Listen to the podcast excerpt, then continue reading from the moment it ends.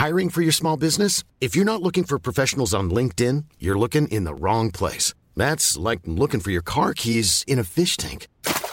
LinkedIn helps you hire professionals you can't find anywhere else, even those who aren't actively searching for a new job but might be open to the perfect role. In a given month, over 70% of LinkedIn users don't even visit other leading job sites. So start looking in the right place. With LinkedIn, you can hire professionals like a professional. Post your free job on linkedin.com slash people today.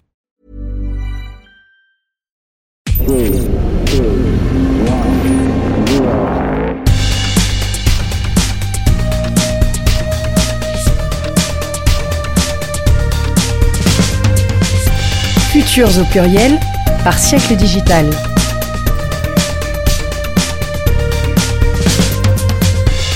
Tribune des avenirs alternatifs. Un podcast réalisé et animé par Ambroise Carrière. Hello amis du présent, bienvenue dans ce premier numéro de Futur au pluriel par siècle digital. Je suis très heureux d'enfin concrétiser cette idée de podcast et ainsi de penser à des futurs alternatifs euh, qui, euh, je suis sûr, seront très intéressants euh, grâce aux personnes qui sont autour de cette table. Aujourd'hui on est à, Sofa Guillotière, un lieu qui a l'habitude hein, de, de, penser les futurs, de les challenger et autour de cette table j'ai trois personnes, trois visionnaires et je vous les présente. Fanny, bonjour. Bonjour. Fanny, tu es chercheur, anthropologue à l'université de de Lausanne. Euh, tu partages ton temps entre la recherche universitaire et le conseil pour des marques comme, comme Seb, comme Greenflex. Donc voilà, tu vas pouvoir nous éclairer de, ta lanterne d'anthropologue. Et puis nous avons euh, Simon. Bonjour. Bonjour Simon. Euh, du coup, tu es fondateur de Lumeo. C'est une start-up qui imagine le futur du secteur de l'immobilier, notamment avec euh, une technologie de, visite virtuelle en, 3D. Euh, donc voilà, c'est monsieur, monsieur technologie, on va dire. On, va, on peut dire ça comme ça. Et du coup, Arnaud, bonjour. Salut. Arnaud, évidemment, il nous fallait bien une pièce maîtresse de Siècle Digital sur ce podcast. Tu es cofondateur de Siècle Digital, donc un site d'actualité sur les marchés numériques. Tout à fait. Tout le monde va bien C'est ok Parfait, super. On n'a pas besoin de café, on est, on, est bien. Euh, bon, il est temps de découvrir sur le, sujet sur lequel on, va bûcher, où chacun de vous a déjà d'ailleurs bien euh, travaillé, ou sur lequel on a imaginé un, un futur.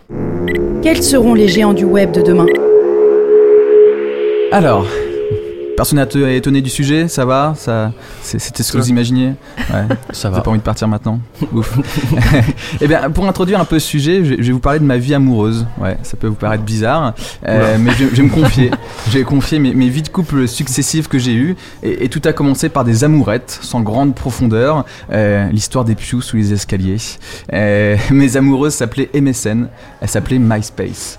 À cette époque, évidemment, je cherchais pas grand-chose de plus que des fonctionnalités de base comme ajouter un pote, discuter en instantané ou gérer mon top ami pour ceux qui se souviennent, oui, MySpace, on avait un top ami et ça pouvait faire de, grosses histoires d'ailleurs. C'était déjà extraordinaire pour ma petite expérience de l'amour d'avoir ces fonctionnalités. Et puis il y a les années collège qui ont débarqué, ça prend une autre dimension. Les émotions elles sont plus profondes, plus intenses et il y a un vrai premier amour celui qui vous marque au fer rouge, celui qu'on n'oublie jamais. Cet amour, en l'occurrence, je l'avais pour une fille qui s'appelle Facebook. Facebook, c'est la fille la plus populaire du collège. Elle a tout pour elle. Un fil d'actualité, des médias interactifs et la discussion instantanée intégrée. Bref, on ne peut pas passer à côté d'elle. Elle attire tout le monde. Et euh, plus tard, évidemment, j'ai rencontré d'autres prétendantes, peut-être d'autres euh, filles avec qui j'aurais pu euh, la remplacer. mais en l'occurrence, rien n'a égalé Facebook, même pas Twitter, même pas Pinterest, même pas Instagram. notre au départ elle est plutôt platonique parce qu'en fait euh, je suis un peu relégué dans la friend zone, c'est un peu difficile à, vivre, euh, mais je tiens fort parce que du moment que je passe du temps avec elle, c'est le principal et c'est là où je me sens le, mieux. Euh, et en l'occurrence, les années passent, on grandit, Facebook évolue et je la reconnais plus parce que tout d'un coup elle me parle d'intelligence artificielle, elle me parle de, choses dont elle m'avait jamais parlé, de profilage, de vente de données je crois que sa popularité lui, monte à la tête. Elle est peut-être un peu trop attirante, euh, Facebook. Et elle n'hésite pas à faire taire ses prétendantes en les rachetant. Je pense à Instagram, une chouette fille pourtant aussi. J'ai bien essayé de détourner ma passion amoureuse avec d'autres comme Snapchat, mais elle était clairement trop jeune pour moi. J'en reviens toujours à mon premier amour et mes potes Apple, Amazon ou euh, Google ne sont pas là pour me dire le contraire, sont plutôt à, tendance à me pousser dans ses bras. Alors voilà, la question que je pose à, Simon, à Fanny, à Arnaud, euh, c'est de m'aider d'être mes, mes, coachs sentimentaux et de me dire est-ce qu'il faut que j'abandonne l'idée de trouver mieux et de me satisfaire avec mes, mes amours actuels et mes amis actuels ou est-ce que je dois tout plaquer, partir loin et tout reconstruire avec de nouvelles filles, de nouvelles personnes? Vous êtes prêts à m'aider? On va essayer Ouais, on, va, tenter. C'est compliqué, hein. Faut, faut, que je sois heureux en amour quand même. Faites-moi une, faut, vie belle. Il faut. cool. Eh bien alors, on, est parti et je vous propose de, découvrir ce premier avenir alternatif d'un nouveau GAFA, d'un nouveau euh, géant du web. GAFA quoi demain? Par Arnaud Vercher.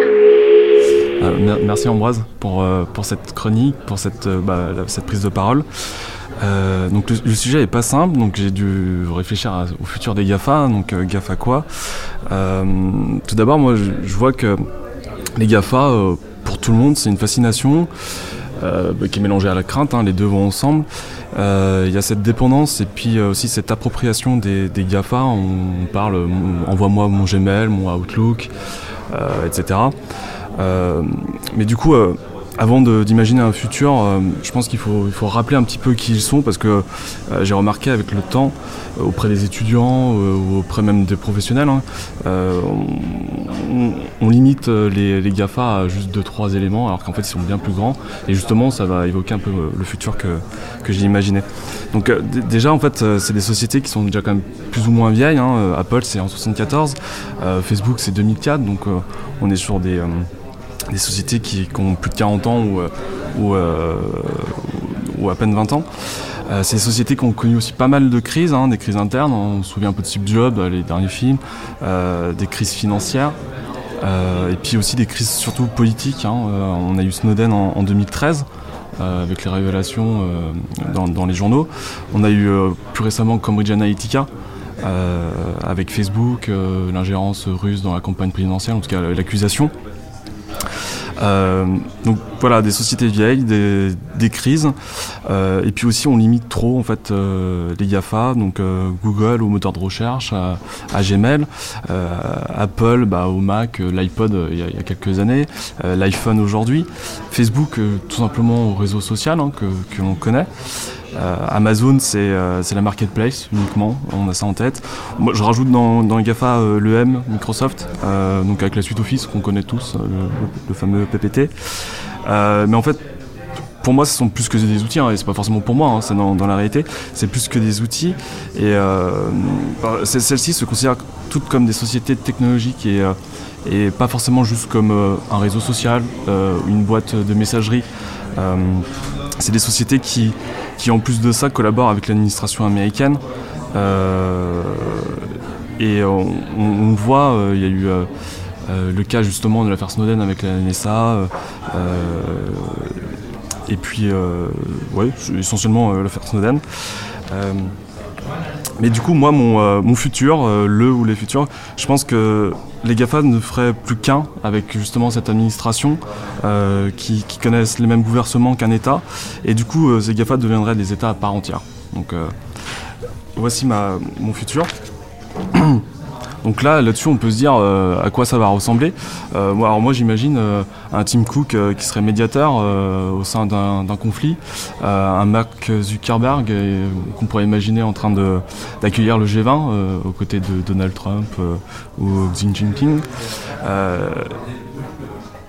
Et ce qui voudrait dire que ces futurs signifie euh, que, les GAFA ne seraient, plus que des produits, justement, ces services, et euh, que la génération Z, hein, euh, celle bah, qui, qui,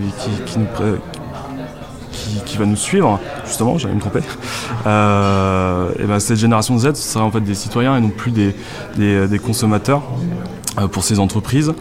Euh, on pourrait imaginer aussi bah, que les frontières seraient à l'image justement d'Internet. Hein, euh, les, GAFA sont, représentatifs d'Internet, donc euh, des frontières intangibles qui évoluent quasiment en temps réel.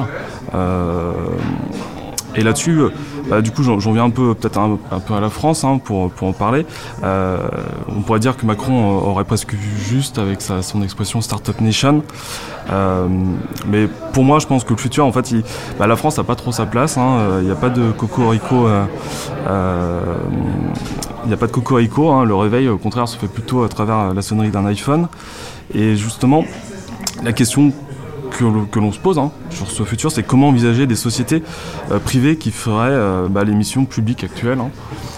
donc là-dessus, j'entends pas que les employés bah, les employés ne sont pas des, fonctionnaires, hein, comme on, comme entend aujourd'hui, mais plutôt de se dire que finalement, euh, euh, l'Apple Store de demain serait euh, le bureau de poste d'aujourd'hui. L'un ferait, pareil justement aussi plus, plus concret hein, et, réel. Hein. récemment, un ambassadeur a été nommé auprès des GAFA, donc c'est un, un, Danois euh, Gaspard Klinge, je ne le prononce pas forcément très bien, euh, bah, cet ambassadeur, il a pour mission euh, diplomatique de, faire le lien entre l'État, son État du Danemark, et ses entreprises, ses GAFA. Autre exemple, on le voit en, 2016, le discours de Barack Obama disait, je, cite, hein, de 2000 à 2010 c'était Wall Street, aujourd'hui c'est la Silicon Valley. donc clairement, on est passé euh, d'États qui dépendent de la finance à des États qui en fait dépendent de la technologie et justement la technologie elle est représentée par ces GAFA. Euh, on voit hein, la NASA euh, qui, a, une, mission publique pour les États-Unis, bah, travaille essentiellement avec des sociétés privées, hein, bah, justement la dernière en date SpaceX avec le fameux Elon Musk, mais aussi des, sociétés plus vieilles hein, comme Boeing. Et au-delà de ça aussi, je pense que euh, on peut imaginer euh, les GAFA comme euh, devenir des États à part entière, déjà parce qu'ils ont une, émancipation fiscale et économique. Hein. c'est des sociétés, si on réunit tout, elles ont le, PIB, elles ont plus que le PIB de la France, donc ce qui est énorme, alors qu'on comptabilise 400 000, un peu plus de 400 000 employés auprès de ces GAFA, donc ce qui est énorme. Nous en France, on est 69 millions. si on fait le ratio, c'est assez, euh, violent. Euh, en plus de ça, les, DG, euh, les PDG, ces sociétés sont vraiment des, VRP. Hein, affiliés aux politiques. Hein. Je pense encore récemment en, en, octobre à Tim Cook qui est, venu au Parlement européen, qui a, qui, a, fait le bonheur des élus européens en parlant, en faisant le, en félicitant la RGPD. Euh, ce, qui est, assez drôle, hein. il s'est vu comme un réel ambassadeur des États-Unis, euh, euh, tout le monde l'a félicité, on s'est dit génial, il aime l'Europe. Bon, c'est un peu, c'est politique. Hein. Au-delà de ça, là aussi, c'est peut être plus plus parlant sur ce futur-là, c'est que ces sociétés investissent bah, dans, justement les technologies de demain qui, qui font que qu'elles ont un réel pouvoir. Hein, euh, je pense notamment euh, à, l'investissement dans la connectivité, euh, notamment les câbles sous-marins, qui en fait, ces câbles, c'est grâce à cela qu'on a accès à Internet. Hein. Si demain ils les coupent, ces sociétés hein, qui possèdent, je crois, 80-90% des câbles sous-marins, si demain ils les coupent, en Europe, euh, bah, certes on a peut-être plus Facebook, mais surtout on n'aura plus accès au, bureau de poste en ligne pour envoyer son recommandé en ligne. Hein. Euh, puis ils investissent aussi dans tout ce qui est satellite, laser. Euh, et puis un truc peut-être encore plus, plus marquant, je pense, pour, pour représenter ce futur, c'est la santé, avec notamment une filiale d'Alphabet, hein, donc la holding de Google, qui est Calico. Donc Calico, en fait, c'est une, société hein, qui investit pour, pour, euh, pour euh, augmenter l'espérance de vie euh, bah, des humains. Alors leur objectif c'est certes d'éradiquer le cancer, mais ils veulent aller vraiment plus loin, hein. c'est de, prolonger la vie de l'homme jusqu'à 150, 200 ans. On parle de transhumanisme. Et du coup, la question qui se pose c'est aussi c'est, qu'en fait finalement soigner les personnes c'est normalement est du ressort de, l'État. Hein. surtout en France, on a cette vision, c'est, l'État qui soigne, qui doit soigner ses, citoyens. Bah, finalement euh, on voit un peu les crises de la sécurité sociale, etc. Bah, avec une entreprise comme Kaiko qui, elle, dit bah non, mais le concert n'est qu'un petit souci. Euh, demain, je peux, euh, on va faire en sorte que vous viviez très longtemps. Donc là, euh, on imagine très bien le, pouvoir qu'ils ont. Hein. Ils ont déjà les données euh, depuis des dizaines d'années. Ils ont la technologie avec les algorithmes qui permettent de les traiter, les analyser, de faire des prédictions et justement euh, de, soigner la maladie avant qu'elle arrive. On le voit avec des exemples notamment sur le cancer. où apparemment les intelligences artificielles seraient plus, plus pointues que les médecins actuels. Donc ça, illustre bien ces propos. Enfin, je pense que aussi les, euh, se dire que, demain les GAFA seraient légales de nos nations, euh, bah, ça peut choquer. Hein. Nos nations sont nées à coups de baïonnette euh, et non de clics et de like. la question qui se pose, c'est aujourd'hui quel pouvoir elles détiennent et quels seront le pouvoir de demain? Et finalement, est-ce que les consommateurs iront privilégier ce pouvoir plutôt que la faiblesse de nos États actuels et, Parce que finalement, les GAFA ont, comme je disais en introduction, elles, sont, elles fascinent on a cette crainte, et on, mais surtout on se les approprie. Et euh, justement, euh, on peut imaginer que demain, euh, le citoyen, le consommateur fassent vraiment qu'un et pas au sens euh, consumériste comme on, l'entend, mais vraiment euh, deviennent des, citoyens à part d'Apple, des citoyens à part de, Facebook, et, euh, de Google, d'Amazon ou encore Microsoft. Ok, merci Arnaud pour cette hmm. chronique. Alors, des États qui seraient les géants du web, ça veut dire que ton futur ne serait pas tant avec de, nouvelles têtes, mais plutôt les mêmes, encore plus puissantes, avec encore plus de, pouvoir. C'est bien ça? Ouais, tout à fait. Bon. Fanny, Simon, ça, vous dit quoi cela? Ça, vous donne envie de, vivre dans ce futur-là? Bah, Déjà que euh, ce matin était assez gris, assez pluvieux, d'imaginer ce futur euh, Désolé. proche, ça, ajoute un petit peu à ma peine, mais, euh, mais on, est là pour, on est là pour imaginer d'autres ouais, Qu'est-ce qui te fait de la, peine comme ça? Non, c'est que on, risque de manquer de diversité, on risque de manquer de, pas mal de choses. On, on, va se retrouver dans des nos vies qui vont être encadrées par des algorithmes unique et, échangeable que par certains. Tu, parles du coup de normalisation euh... Ouais, un peu de normalisation et de, de, de création de mini-communautés, de renforcement de ces communautés par des algorithmes, comme ce qu'on peut déjà voir actuellement. Ok, ouais. Un petit peu sur Facebook, YouTube. Euh. On a encore plus envie de se taper dessus alors. C'est possible, ouais. Possible Possible. Tu penses quoi, Fanny bah, Moi, je pense que le futur tu nous as décrit, c'est déjà le présent. Et que euh, au final, on a peut-être un libre arbitre qui n'est qu'une illusion parce que euh, les algorithmes, euh, parce que Internet, parce que les datas sont partout dans notre quotidien, nous influencent beaucoup plus qu'il n'y paraît ou qu'on peut l'anticiper. La question, c'est de se poser, c'est de se dire, est-ce qu'aujourd'hui, on a envie d'avoir ce futur-là? Et si on tire un petit peu les fils de des prémices d'analyse qu'on est tous en train de faire, quelles que soient nos spécificités, qu'est-ce qui se passe vraiment derrière ça? Parce qu'il y a hmm. la partie immergée, ce qu'on peut percevoir et sentir et qui est encore très fragile, et il y a tout un socle euh, qui est un petit peu invisible, qui est en train de travailler et d'œuvrer euh, pour plus de normalisation, euh, pour plus de segmentation ou pour un bonheur de l'humanité, je ne sais pas. Et on est je suis pas là pour dire si c'est bien ou pas bien, mais pour moi, ce futur-là, il est, il est déjà présent. Je, pense qu'aujourd'hui, en fait, le, le, futur, et moi, je trouve que c'est pour ça que j'ai parlé de Barack Obama en 2016 quand il a fait sa tournée d'adieu. Euh, en fait, il, a fait un il a fait une, des louanges à, la Silicon Valley. Alors on s'est dit, bah, le gars, il cherche un, boulot de consultant derrière, hein. gros chèque, grosse conférence. Euh, je pense que ça va au-delà de, de ça. En fait, c'est que c'est il les considère comme nous, en fait, quand il parlait de la Silicon Valley et l'administration publique, hein, son, gouvernement, il parlait nous. Alors, quand, on entend Macron, ils disent euh, oui, les entreprises privées, etc. Ils, ils, parlent pas en tant que nous. Eux, ils parlent vraiment comme, des acteurs communs. Et d'ailleurs, on, l'a vu hein, dans les affaires euh, euh, politiques, médiatiques, etc. Ils ont travaillé ensemble de façon très claire. Et ils se voient comme une société en, commun. Et je pense, je pense que voilà, l'entreprise en fait se noie vraiment dans le gouvernement et, et prend le pas en fait sur le gouvernement. Eux, ils ont, ils ont pas la, pour moi, l'administration politique de Donald Trump n'a aucun pouvoir en fait. On ne sait pas s'il a été victime ou s'il a été euh, conciliant dans les accusations. On ne sait pas si c'est vrai encore, mais, mais finalement là-dedans, euh, euh je, pense qu'on est dans une, étape transition avant que bah, ces entreprises prennent le, le pas sur le, la politique en fait. Est-ce qu'il n'y a pas un sentiment aussi que c'est une sorte de superficialité, une sorte de, de, ouais, de vernis au-dessus, ce côté commun, et qu'en fait, au final, au contraire, on retomberait dans quelque chose de, de très, très lié à une seule personne, une seule vision et euh, un manque de transparence je, pense pas, parce qu'on on a tendance à dire que les, les, bah, les GAFA, justement, on les, on les met sous ce même acronyme, on dit bah, c'est des sociétés qui travaillent ensemble. Alors, ouais, par exemple, un, alors c'est pas un GAFA, mais Samsung et, euh, et Google et Facebook euh, travaillent beaucoup ensemble. Apple travaille beaucoup avec Samsung. Pour autant, ils ont leurs intérêts sont pas forcément euh, en commun. C'est-à-dire que oui, ils sont là pour faire un, marché, créer un marché, créer des, répondre à des besoins et créer des, besoins également.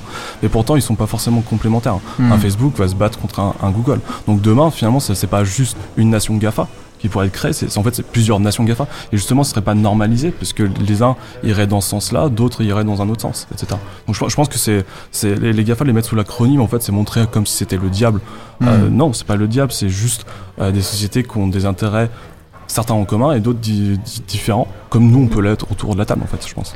Un raccourci trop rapide en quelque sorte que dire GAFA euh, tout court et, et que rien que dans le GAFA il y a une diversité, il y a une sorte d'équilibre qui se Mm. crée par, euh, par les, les- les oppositions qui peuvent avoir les, uns puis- avec les autres. Et puis j'en- ai pas parlé, après je pense que ça se trouve vous allez peut-être l'évoquer, mais il y a justement les BATX aussi également, hein, Mm. qui sont un peu, pour le coup, euh, eux, euh, au sein de la Chine, déjà en fait des, des agents à part entière euh, du gouvernement, du fait de leur politique.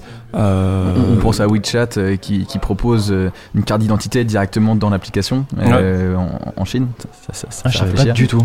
Euh, J'ai Ah j'ai ouais. cru lire ça, je sais pas, je dis pas une bêtise. Bah moi c'est ce qui me semble aussi, donc Oui. euh, Bon, à vérifier, mais normalement ouais, c'est Incroyable. ça, ça a pour ça, ça a pour objet aussi de, de carte d'identité. Donc euh, Sachant que la Chine a récemment aussi commencé à noter ses citoyens, ça Mm. rentre un petit peu dans un, ouais. dans un mélange euh, qu'on- pourrait qualifier de malsain. C'est ce qui nous rassure pas aussi dans ce futur-là, c'est de se dire que justement ceux qui sont euh, euh, friands de, de ce, ce genre de- d'avenir sont pas forcément ceux qui ont le plus d'appétence pour euh, les, les droits, euh, la démocratie, la, la- la li- la liberté. Euh, vous, vous croyez vous à cet équilibre qui peut se créer euh, au fur et à mesure justement entre les différents acteurs du digital et que on sera pas enfermé en, en quelque sorte? Bah, D'un point de vue anthropologique, ce qu'on trouve hyper intéressant avec les GAFA, c'est que ça permet de rendre visible effectivement une transition sociétale où on va moins fonctionner par silo. Hmm. Et en fait, les GAFA, ça montre qu'il y a euh, une imbrication entre les différentes sphères, qu'elles soient politiques, sociales, euh, économiques, euh, entrepreneuriales, etc. Et que l'individu, il va être partie prenante d'un tout et que maintenant, pour comprendre son style de vie, pour comprendre ses motivations ou les enjeux, soit qui le dépassent mais qui vont avoir une influence malgré lui sur ses pratiques du quotidien, et ben on a tout cet écosystème, cette nébuleuse avec les GAFA. Donc Mm. après, c'est toujours sans jugement de valeur en se disant est-ce que c'est bien ou est-ce que c'est pas mal ou est-ce que c'est mal, mais c'est de se dire que la technologie va réactiver en nous un modèle de fonctionnement un peu plus primaire euh, et un peu plus holistique euh, de rapport au monde où euh, où il y a une nouvelle forme de spiritualité ou de quelque chose au-dessus de nous. Et pour l'instant, c'est un petit peu les GAFA qui prennent cette place-là. Et, et moi, ce que j'ajouterais à ça, si vous me permettez, c'est que il me semble que dans, enfin, il faut, il faut remettre un petit peu les choses dans leur contexte. Les Gafa, comme c'est, c'est- tu as, parlé un petit peu, t'as parlé un petit peu des dates euh, de, de leur, de leur naissance Ouais. et, et la vitesse à laquelle elles sont arrivées dans les positions où elles sont aujourd'hui. Et je pense qu'elles avaient une première intention qui était clairement de disrupter, de, de, de créer, un, de créer un nouveau marché, d'apporter la technologie et de, et de, et de changer un petit peu les, les- les paradigmes dans lesquels on était. Et elles ont pris conscience, un petit peu tard on pourrait dire, de l'impact qu'elles avaient et de l'impact euh, anthropocène qu'elles qu'elles pouvaient avoir. Et aujourd'hui, j'ai l'impression que cette prise de conscience, elle est de plus en plus forte. Et on a, on a Apple qui remet euh, sur le devant de la scène son, son, son intention de, de garder la protection de la donnée comme un de ses, comme un de ses euh, points d'intérêt principaux dans son activité. On a Mark Zuckerberg qui s'est retrouvé et, Facebook qui sont retrouvés un petit peu contraints à changer, à changer d'attitude et à prendre conscience que ils n'allaient pas pouvoir move fast and break things pour la, totali- pour la durée euh, entière de leur entreprise. Donc non seulement ça, ça- le- le- les, GAFA, euh, les GAFA peuvent avoir un, un impact positif, mais là il y a quand même cette prise de conscience par le haut que on a du pouvoir, on a un impact qui dépasse notre simple disruption technologique qu'on voulait faire Mm. à la base.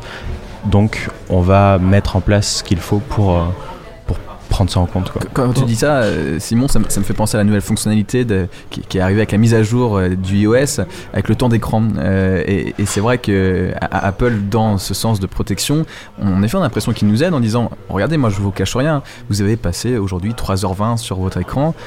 Et évidemment, la question directe qu'on a, c'est est-ce que j'aurais pas pu faire autre chose de ces 3h20 en, en fait sûr. et, et ça, ça- ça fait mal en quelque sorte. Mais est-ce que c'est pas hypocrite de la part euh, d'Apple qui ont depuis très longtemps ces données, c'est sûr et certain, Mm. de nous dire là tout de suite on vous les donne Euh, Est-ce que ça va vraiment nous permettre une, une réaction une- C'est politique, moi je pense. Justement, euh, par exemple, le- la semaine dernière, Tim, Tim Cook qui vient, euh, qui vient, euh, qui est invité dans une conférence euh, pro UE, etc. Euh, où voilà, il fait un mea culpa en disant qu'il faut faire une RGPD américaine, etc. Pour moi, c'est vraiment un acte vraiment politique. Et quand je parlais de diplomate, bah, là, je pense qu'on a un très bel exemple. C'est un, un excellent diplomate des États-Unis, de Mm. l'Amérique, euh, en Europe Hmm. Justement pour dire euh, attendez je suis le plus gros acteur du marché ou le deuxième plus gros acteur du marché de la téléphonie mobile au monde justement en Europe peut-être sûrement le premier faudrait regarder les chiffres Euh, et je viens m'excuser en disant euh, ouais c'est vrai que vous avez vous avez bien fait de faire ça pour moi je trouve que c'est un peu c'est de la langue de bois politique hein, comme, Mm. comme on peut le voir hein.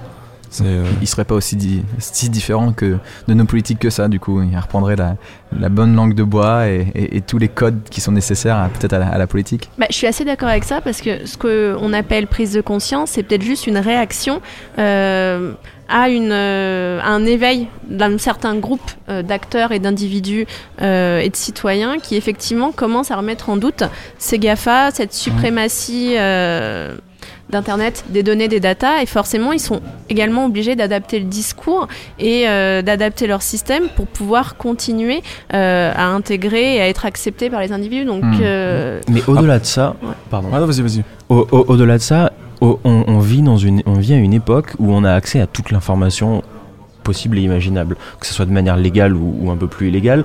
C'est-à-dire que n'importe qui peut aller éplucher toutes les conditions d'utilisation de, Google, d'Apple et, leur dire, ben, alors en, gros, je, retourne un petit peu sur, sur mes mots. Ce que je voulais dire, c'est qu'il y a probablement une partie politique parce qu'ils sont une entreprise et ils ont besoin de, ils ont besoin de de mettre en avant une image et de, de, montrer quelles sont, quelles sont leurs valeurs, qu'elles soient vraies ou qu'elles soient fausses. Je pense pas qu'il y ait, je pense qu'il y a jamais d'absolu. C'est jamais euh, purement politique ou purement pas politique. C'est toujours un petit peu, un petit peu entre les deux. Et, aujourd'hui, vu que nous, on a accès à, presque toutes les manières de fonctionner des, algorithmes qui nous sont, qui nous sont présentés ou de et, et maintenant encore plus avec le RGPD de comment va être traitée la donnée, ils peuvent pas non plus se permettre de juste vous dire on est gentil, on est mignon, euh, calmez-vous et, ça va bien se passer parce qu'ils savent qu'il va y avoir le retour du bâton derrière avec quelqu'un qui va venir avec, enfin qui va venir avec noir sur blanc les preuves de vous nous dites n'importe quoi, donc reprenez, euh, re- reprenez vos beaux discours. Donc je pense qu'on est forcément un petit peu plus entre les deux. Moi, je, je- par exemple, je vois avec l'affaire Cambridge euh, Analytica, je pense que, je sais pas, Fanny, si tu verras la même vision que moi, mais j'ai l'impression que Mark Zuckerberg, en fait, il a été puni et en fait, c'était comme si on le mettait au gibet. C'est-à-dire qu'on s'est dit, euh, l'affaire Cambridge Analytica, on, pour rappel, c'est, les données d'une société qui, qui, qui allait puiser euh, dans le fond de, sans fond, le, le fond sans fond hein, de, de Facebook, euh, puits sans fond, euh, qui en a fait des choses pas, pas très éthiques.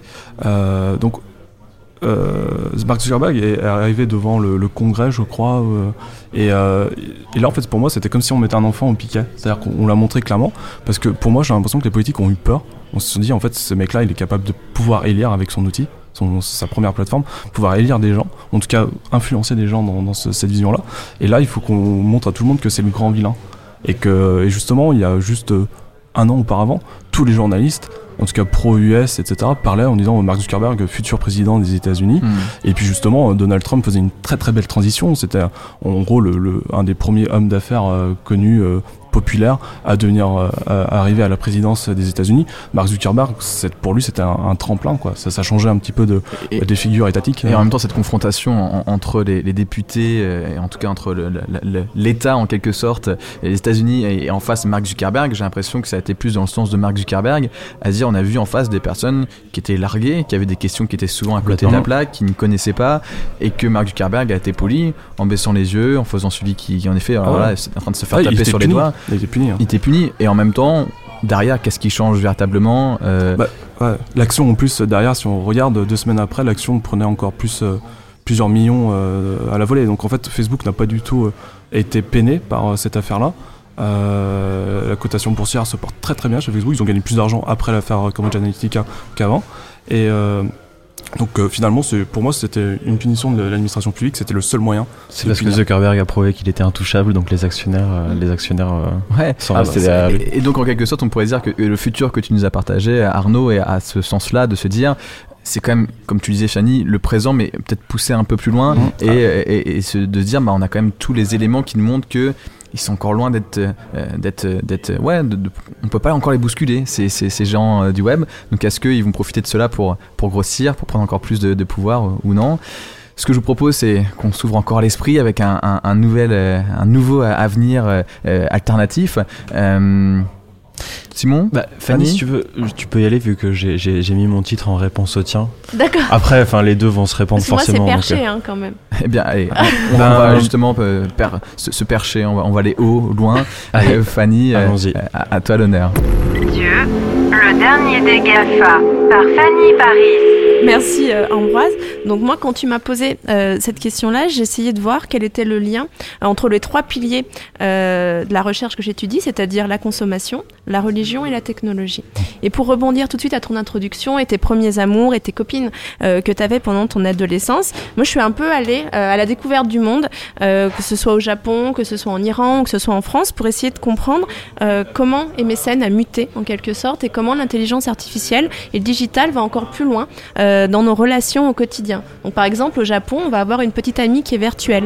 C'est un chatbot, c'est un hologramme euh, qui va fluidifier l'expérience du non-célibat ou du célibat virtuel à son apogée, où euh, ce petit chatbot va te réveiller le matin avec l'hologramme, va t'envoyer des SMS tout au long de la journée pour que tu ne sentes pour que tu te sentes pas seul et que quelqu'un pense à toi et qui au final euh, va faire que l'individu se sent mieux, mais paradoxalement ne va faire qu'enfermer encore plus les Japonais dans leur célibat. Autre chose, ce lien entre technologie, intelligence artificielle, évolution de la société et croyances. Euh, au Japon, je suis allée dans la forêt des suicidés, la forêt Aigogahara, Mhm. euh, où au final, on se rend compte que c'est un syncrétisme de plein de choses, de modernité, euh, rendu possible par les réseaux sociaux, mais également par Hollywood, euh, et par des croyances très populaires, où au final, quand on a perdu son honneur euh, social parce que euh, on n'arrive plus à exister en tant que cadre supérieur, et ben la fin de l'année fiscale qui est au mois de mars au Japon, et ben il vaut mieux se pour pouvoir euh, toucher euh, l'assurance vie et du coup retrouver l'honneur de sa famille. Pareil, en Iran, l'année dernière, euh, l'université euh, islamique a fait appel à un certain nombre de chercheurs européens pour essayer de comprendre l'influence des GAFA et de la technologie sur l'avenir de Dieu, où ils avaient euh, réuni des chercheurs de chaque pays, où on nous demandait à chaque fois de dire, pour vous, en fonction de votre expertise, que vous soyez anthropologue, théologien ou philosophe, comment vous voyez l'avenir de Tu Dieu. étais, toi? Ouais, j'y étais. Ah, génial. Ouais, ouais, et c'était assez fort, c'était de se dire, euh, on est perdu, on sent que Dieu euh, est ébranlé, la technologie, on est obligé de faire avec, parce que sachant que l'Iran a quand même une stratégie de développement à l'international via les nanotechnologies et via leur université technologique, c'est de se dire comment on arrive euh, à allier notre tradition avec notre modernité. Donc on a plein de phénomènes euh, qui sont comme ça, et ce que j'ai envie de vous parler euh, aujourd'hui, c'est si Dieu était le dernier des GAFA, et quelle place euh, a Dieu dans notre quotidien. Parce que parfois on en parle euh, dans les extrêmes, parfois on a tendance à dire qu'il y a un affaiblissement des grandes religions du livre, et je vais essayer de vous montrer comment la réalité est plus contrastée et plus nuancée, et comment Dieu... nous l'a peut-être fait à l'envers et euh, a une place beaucoup plus importante qu'il n'y paraît dans cette nouvelle organisation. Donc pour commencer, je vais vous raconter une histoire, parce que les anthropologues aiment bien les histoires, et je vais vous raconter le mythe du langage des animaux. Donc le mythe du langage... Je vous avais dit que c'était faire chier. Non, tu nous passionnes là. Donc le mythe euh, du langage des animaux, c'est un mythe qui est universel et qui est anthropologique. C'est-à-dire qu'il existe dans toutes les cultures, quelles que soient les époques et quelles que soient les sociétés. Il va être habillé d'une modernité différente euh, pour, ça- pour euh, s'adapter au contexte culturel, mais sinon il existe toujours. En gros, c'est quoi le mythe du langage des animaux? C'est l'histoire d'un homme qui un jour reçoit le don de parler aux animaux. Donc c'est Dieu ou la divinité de sa culture qui lui dit qu'il pourra parler aux animaux. Mais comme chaque pouvoir euh, entraîne également un devoir, euh, il ne pourra, sous peine de mort, révéler son secret à personne. Donc dans un premier temps, tout se passe bien, le mec parle aux animaux, aux insectes, il est super heureux. Et un jour, sa femme le surprend au détour d'un chemin en train de rigoler à la blague d'une fourmi. Donc elle le somme de lui expliquer euh, pourquoi il rigole, et là, il se retrouve face à un dilemme en apparence insurmontable, le dire à sa femme euh, et euh, perdre ce don et mourir, ou alors ne pas lui dire et se faire larguer. Donc, quelles que soient les versions qui existent à travers le monde, c'est toujours euh, assez compliqué, mais euh, et en général l'homme perd et, euh, et du coup l'homme soit se fait larguer, soit meurt. Mais dans certaines versions, il arrive à trouver en s'alliant aux animaux une solution. Mais qu'est-ce que ça veut dire? Ça veut dire que c'est l'importance du croire et ce mythe-là qu'on trouve dans l'islam, qu'on trouve dans la Bible ou le Nouveau Testament, ça dit qu'à un moment donné, l'individu va recevoir un don de quelque chose qui le dépasse. Il y a vraiment euh, une dimension entre la créature et le créateur. Et ça, c'est très important parce que depuis la révolution cognitive, euh, il y a 70 000 ans, euh, qui a doté l'homme d'intersubjectivité, c'est-à-dire qu'il était possible pour lui de créer des entités euh, imaginaires pour organiser le réel. Donc c'est il y a 70 000 ans que les États, que la politique, euh, que les religions, comme on l'entend, sont apparus. Et en fait, euh, avec cette capacité vraiment neurologique à pouvoir organiser le réel avec de l'irrationnel, il a pu s'étendre il a pu créer des groupes sociaux qui n'étaient pas forcément juste une envie de s'étendre, mais une condition sine qua non à sa survie. Parce que plus on s'allie, plus on crée des réseaux, plus on a de chances de se Et si on tire le fil, on se rend compte que les GAFA, euh, que le dataïsme, que toutes ces données-là, c'est une expansion de cette révolution cognitive et qui au final a poussé euh, les réseaux non plus seulement dans le monde réel, mais également euh, dans le monde digital et dans le phénomène du croire. Donc pourquoi je vous raconte ça? Parce que au final, croire, c'est ce qui a fondé l'expansion de l'espèce humaine et euh, qui a permis d'organiser le réel avec l'homme et ce qu'il y a au-dessus. Et depuis les années 60, depuis le post-industrialisme, on est en train de se dire qu'il y a un désenchantement du monde, qu'il y aurait un affaiblissement euh, des grandes religions et que les gens, au triomphe euh, de la société et de la science moderne, se détourneraient petit à petit de la religion. Sauf que, d'un point de vue anthropologique, sur tous les terrains qu'on peut faire, que ce soit vraiment les terrains les plus basiques pour des marques en consommation, on s'intéresse aux objets, on se rend compte que c'est tout l'inverse et qu'il y aurait une résurgence euh, de croyances en apparence irrationnelles. Parce qu'effectivement, pour nous, euh, parler euh, à écho, parler à un objet, ça peut paraître encore un petit peu irrationnel, mais pour plein de cultures animistes, c'est très logique. Et si nous, on ramène de la technologie, des nouveaux objets avec des interactions avec des êtres inanimés, en fait, ça va produire ce qu'on appelle une résurgence de croyances ancrées en nous et ça va réactiver un inconscient qu'on avait oublié, mais pourtant euh, euh, qui était très proche de nous. Et ce qui est très intéressant avec la technologie, avec Facebook, avec les réseaux sociaux, c'est qu'au final, on va voir, euh, on va pour la première fois faire exister ce qu'on appelle la pensée magique. Donc on avait le mythe du langage des animaux qui est un mythe universel et qui permet de structurer la relation de l'individu à son univers et on a la pensée magique. Et la pensée magique, c'est une pensée qu'on appelle tautologique et qui permet d'expliquer euh, un, phénomène, euh, un phénomène qui nous arrive sans lien de causalité directe. Donc, si on le met euh, au niveau de l'alimentation, euh, manger du lion, on va devenir fort comme un lion. C'est vraiment, on va, c'est la pensée magique, on va incorporer le pouvoir de ce qu'on mange en ce qu'on croit. Et pour la première fois, avec les GAFA, la pensée magique devient réelle parce que n'importe quelle question qu'un individu se pose, euh, il va trouver une solution sur Google ou une réponse et ça va rendre cette pensée magique ou ses espérances logiques et du coup, ça va permettre de lui réorganiser sa vie. Pareil, euh, avec cette pensée magique, si on a envie de te trouver euh, son âme sœur, non seulement sur MSN, dans son collège, mais à l'autre bout du monde, euh, c'est possible aussi, avec les algorithmes, avec les sites de rencontres, etc. Donc, ce qui est très intéressant, c'est qu'au-delà d'avoir un affaiblissement de la religion, ça a, ça a permis de faire exister ce qu'on appelle la pensée magique et qui est resté dans le monde du surnaturel et de l'irrationnel pendant des millénaires. Donc pourquoi je vous raconte tout ça? Parce que je me suis beaucoup intéressée euh, à ce que euh, Harari, qui a écrit euh, Sapiens plus euh, Homo Deus, a appelé le dataïsme, la religion des données. Et pourquoi ça? Parce que ça permet, euh, parce que si on reprend l'univers biblique, l'homme a été chassé euh, du paradis euh, parce qu'il a mangé le fruit défendu et du coup sa sentence c'était de, de travailler à la sueur de son front pour pouvoir gagner son pain. Mais du coup cette maxime, elle est mise à mal par la technologie, par le transhumanisme, par l'arrivée de l'intelligence artificielle ou des robots dans la vie qui vont euh, en quelque sorte prendre la place de l'humain pour le suppléer dans les tâches du quotidien. Et du coup, on va être face à ce qu'on appelle une honte prométhérienne. Et les individus vont du coup être coincés entre deux logiques, entre euh, leur puissance et leur capacité créatrice, en se prenant en quelque sorte pour des dieux parce qu'ils vont eux-mêmes créer euh, des créatures et du coup aller au-delà du divin, mais à la fois vont être remis face à leur propre finitude en leur disant qu'on est capable de créer des êtres qui sont euh, plus robustes que nous, qui n'ont pas de fatigue, qui ont une intelligence qui va bientôt nous dépasser, etc.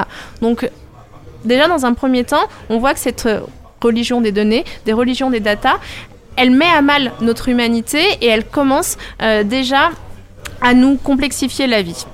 Et après, si on va encore un petit peu plus loin, on se rend compte qu'il y a des individus qui n'ont pas attendu ça pour essayer de cristalliser ce lien qu'on voit entre croyance et technologie. Par exemple, on a euh, la nouvelle église qui s'appelle Way of the Future, qui a été euh, montée par un ancien cadre de Beurre et qui est euh, la première église à la gloire de l'intelligence artificielle. Et le mec, il est pas fou, il s'est dit que c'était en train de prendre une telle ampleur dans notre vie quotidienne qu'il fallait peut-être tout de suite les idolâtrer et les placer au rang de Dieu et de divin, parce que quand ils prendront le pas sur nous, autant dire, et les gars, nous depuis le début, on est en train de vous, vous idolâtrer. Donc ça, ça peut paraître euh, un petit peu extrême et un petit peu, euh, et un petit peu particulier encore. Mais même en France, on a d'autres euh, systèmes où on voit un lien nouveau euh, se jouer entre religion et technologie. Par exemple, à Lyon, il y a eu plusieurs euh, événements où on essayait de moderniser les rituels religieux. Donc, c'était un prêtre qui est assez novateur, qui avait demandé à des designers et à des artistes de digitaliser, de numériser la prière dans ces églises. Donc, avec quand on écrit des petits mots ou qu'on met un cierge, là, en fait, on écrivait euh, la prière qu'on voulait sur un, euh, petit galet, qu'on mettait euh, dans une borne, qu'il le numérisait et qu'il le projetait sur un mur de prière où chaque prière de toutes les personnes était visible et montait au ciel. Donc là, c'est une première visualisation de se dire, effectivement, si on a l'impression que certains fidèles se détachent de la religion parce qu'ils vont trouver d'autres solutions dans la technologie, parce que la connaissance et le savoir semblent accessibles à tout le monde, comment nous, on peut faire rentrer cette technologie dans notre lieu de culte pour pouvoir créer de nouveaux syncrétismes et faire évoluer notre religion au même rythme que la société. Autre exemple, on a Microsoft qui a créé le concept Showcase School et qui forme euh, des, élèves de collège euh, à être de vrais pitchers et de vrais marketeurs dès 14 ans. Donc, c'est-à-dire, c'est des classes expérimentales de 4e et de 3e où les individus n'ont plus accès à un crayon et un papier, ils ont seulement des tablettes. Ils apprennent à programmer, ils apprennent à pitcher, ils apprennent à tout faire pour pouvoir maîtriser ce nouveau monde. Et ce qui est très intéressant, c'est que tous les exemples en France où euh, Microsoft a mis ses écoles pilotes, c'est des, écoles qui sont très religieuses et c'est toujours les curés ou les prêtres qui sont à l'origine de ces partenariats euh, avec euh, Microsoft. Donc on voit que euh, loin d'avoir un affaiblissement des grandes religions, en fait, c'est la religion qui a compris avant nous comment syncrétiser la technologie, prendre ce qui l'intéressait en quelque sorte pour pouvoir moderniser ça. Pareil, en 2016, j'étais à un congrès à Montpellier sur l'incidence du religieux dans les phénomènes de modernité. La conf introductive était faite par un prêtre qui avait fait HEC et qui nous expliquait comment il avait euh, monté tout un système de business autour d'un site internet, autour de sa paroisse, pour pouvoir euh, dynamiser euh, ses fidèles et du coup créer vraiment un engouement autour de sa paroisse. Et quand il nous parlait, on avait vraiment l'impression d'avoir affaire à un homme d'affaires et il n'en était pas pour, pour moins croyant. Donc si je vous dis tout ça, euh, c'est pourquoi? C'est pour se dire que euh, effectivement les GAFA c'est bien, mais que pour moi, il faut pas oublier Dieu dedans parce que paradoxalement, euh, Dieu est pour moi le plus fort des GAFA parce qu'il va répondre à tout l'inconscient collectif, à ces mythes anthropologiques, à cette pensée magique, à tout ce qui a fait notre humanité. Et comme il y y,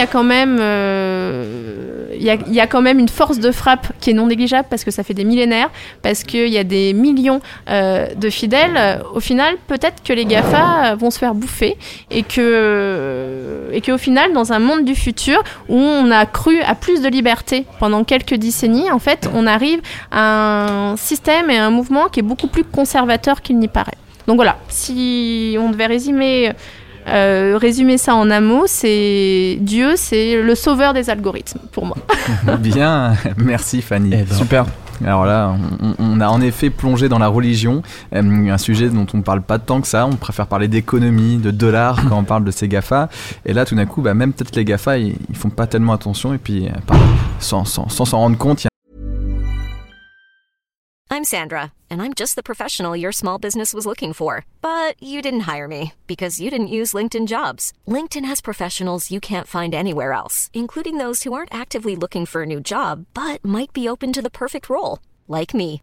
In a given month, over 70% of LinkedIn users don't visit other leading job sites. So if you're not looking on LinkedIn, you'll miss out on great candidates like Sandra. Start hiring professionals like a professional. Post your free job on linkedin.com/people today. Il y a un dieu qui va venir euh, toquer à leur épaule et va dire en fait non, c'est nous qui prenons le relais et merci de nous avoir aidés de, de reprendre euh, et avoir redonné la foi en quelque sorte à certains qui commençaient à, à- à nous oublier. Bon, alors qu'est-ce que vous en pensez, Arnaud, euh, Simon euh, Un peu choqué. Choqué. Un peu choqué, mais dans le bon sens du terme. Non, non, c'est, c'est, c'est vrai que c'est une, c'est une, tu, tu t'as ouvert un, un pan énorme de, t'as ouvert mon radar, quoi.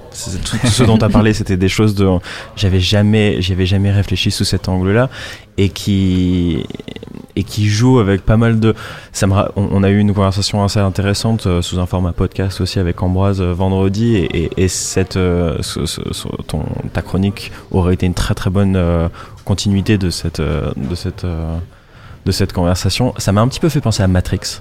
Mm.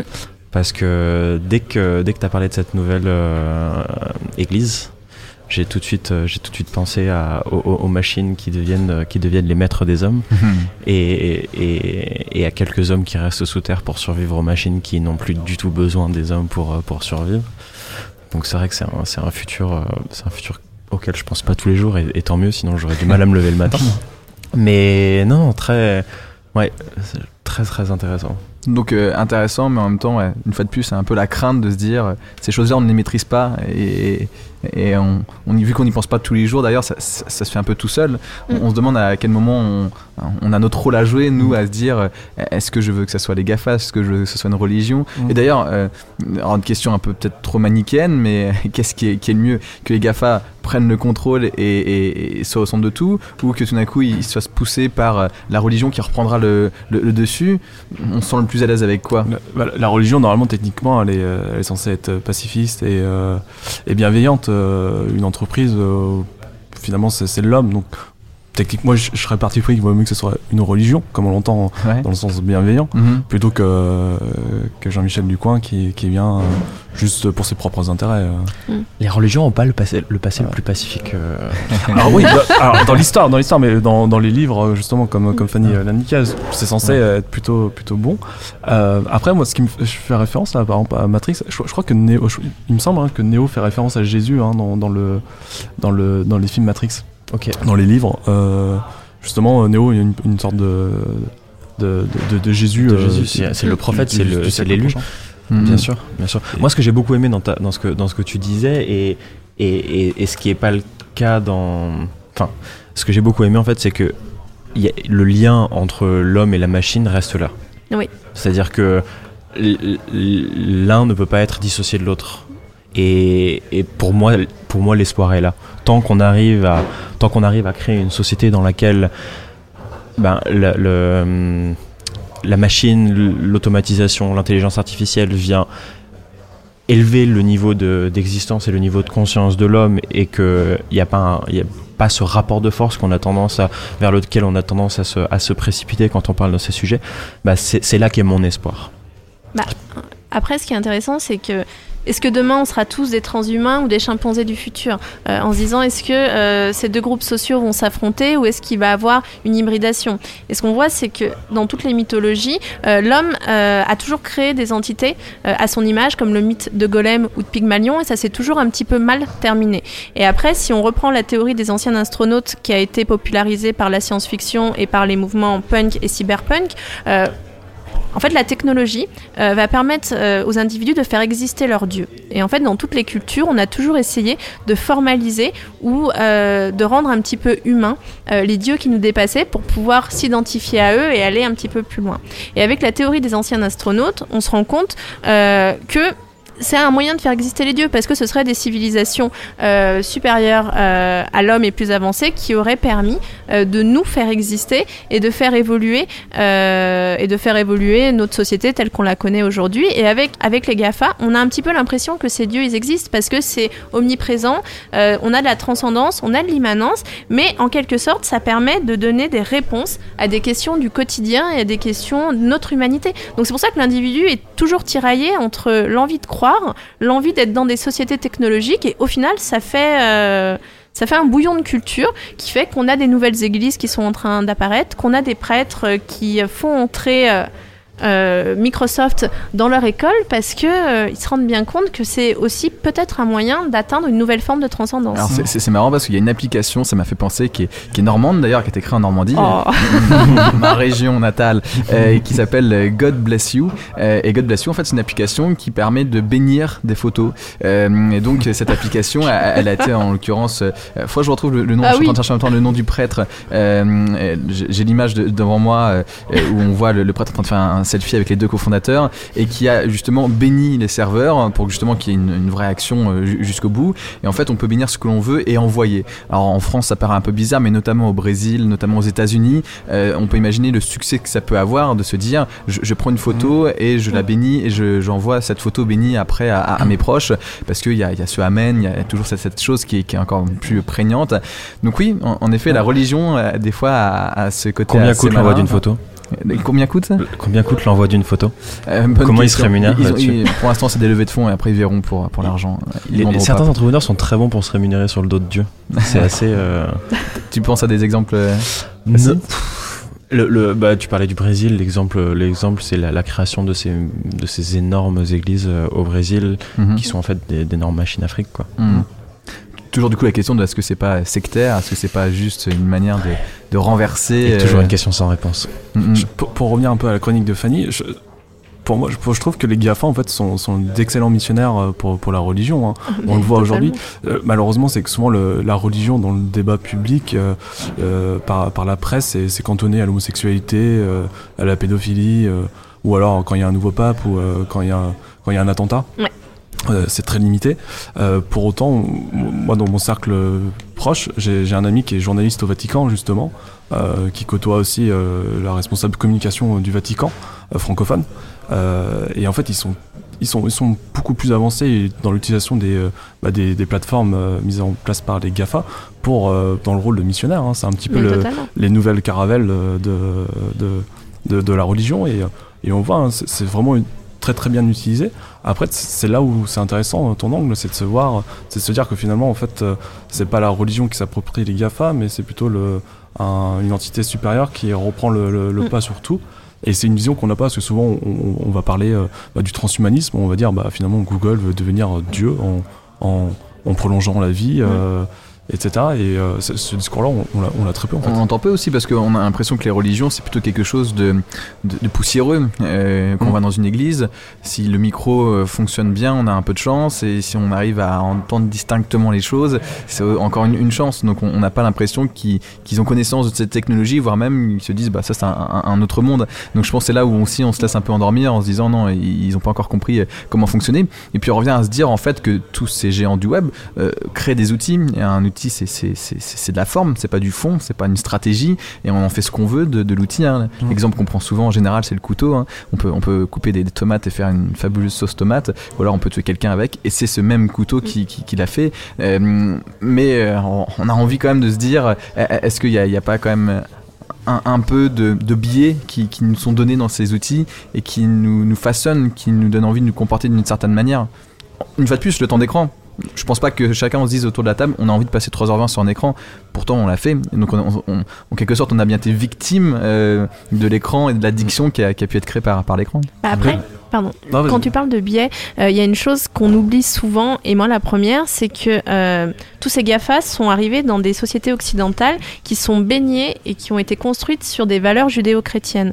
Donc déjà, dans la construction même des GAFA et dans son rapport au monde et dans son rapport aux citoyens, il y a beaucoup plus de religiosité qu'on y croit. Et même si on a l'impression que c'est poussiéreux et qu'on n'est pas religieux, pour certains, on l'est beaucoup plus, parce que euh, même la politique, même le droit, euh, même l'alimentation, au départ, était, réglé, était régie par des règles religieuses. Et il n'y a pas si longtemps que ça.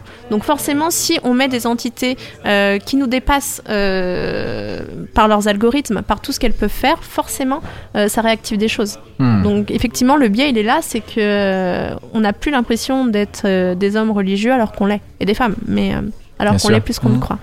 Simon, t'es prêt à, à te lancer pour ce dernier avenir euh, alternatif euh, Tout à fait.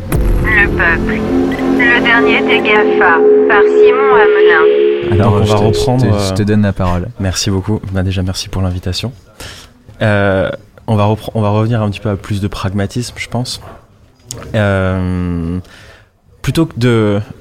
Quand, quand tu m'as parlé du sujet, c'est vrai que moi j'ai pas l'habitude de réfléchir au, au BATX, j'ai pas l'habitude de réfléchir au GAFA. Je prends. euh, j'ai ce biais cognitif d'avoir tendance à ne pas trop regarder le présent ou le passé, mais plus quel peut être le futur, est-ce que moi je peux lui apporter.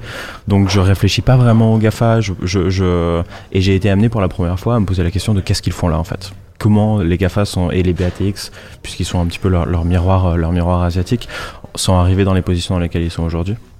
Du coup, ce que, sans, creuser beaucoup plus, ce dont je me suis rendu compte, c'est que les GAFA, ce qu'ils ont permis en fait, c'est par la technologie de transformer et d'optimiser certains processus qui étaient déjà existants. Facebook, ben, c'est euh, la, rencontre et euh, de, de keep track de ses amis de, par une plateforme interposée, par de la data, par des images, par voilà. Euh, Apple a permis à optimiser un grand grand nombre de processus qui existaient déjà avant qui sont tous autour du traitement de données, autour du, euh, traitement de, la communication. Et Amazon, eux, ce sont, enfin Jeff Bezos et, son, et, ce- sa petite équipe, se sont eux euh, plus concentrés sur des histoires de logistique. Donc ils ont utilisé euh, le digital, ils ont utilisé Internet pour optimiser des processus de logistique et pour faire se connecter des gens et, et qui ne se connectaient pas euh, aussi facilement que ça. Ce qui s'est assez rapidement passé, c'est que au début, on était dans la transformation de l'existant. Donc on prenait des processus qui existaient déjà, on prenait des marchés qui existaient déjà et on les accélérait, on les optimisait. Et assez rapidement, eh ben, on s'est retrouvé dans la création de nouveau et dans la destruction de l'ancien. Donc le- le- le- les paradigmes ont été complètement renversés. Et on s'est retrouvé avec des marchés complètement nouveaux. Euh, le- le- les- réseaux sociaux étaient quelque chose qui existait peu ou pas avant, Facebook. Il y a eu quelques réseaux sociaux, mais qui n'ont pas, qui pas vraiment marqué les esprits. Il y a le e-commerce qui est né. Le e-commerce, j'ai plus vraiment les chiffres en tête, mais c'est euh, des, milliards et des milliards de- d'euros et de dollars qui sont, euh, qui sont dépensés. Et on a vu des, libra- des librairies physiques qui ont disparu, des magasins généraux dont le trafic a commencé à, largement baisser, euh, les, des, médias qui étaient euh, extrêmement puissants avant, qui, étaient placés sur des monopoles historiques qui sont, euh, venus à, disparaître.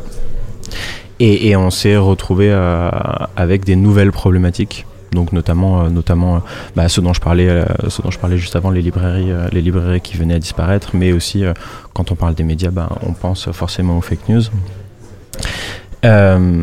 Et ce qui s'est passé du coup, c'est que de nouveaux monopoles ont été créés par ces quelques entreprises, et depuis ces monopoles, ces entreprises commencent à inonder d'autres marchés.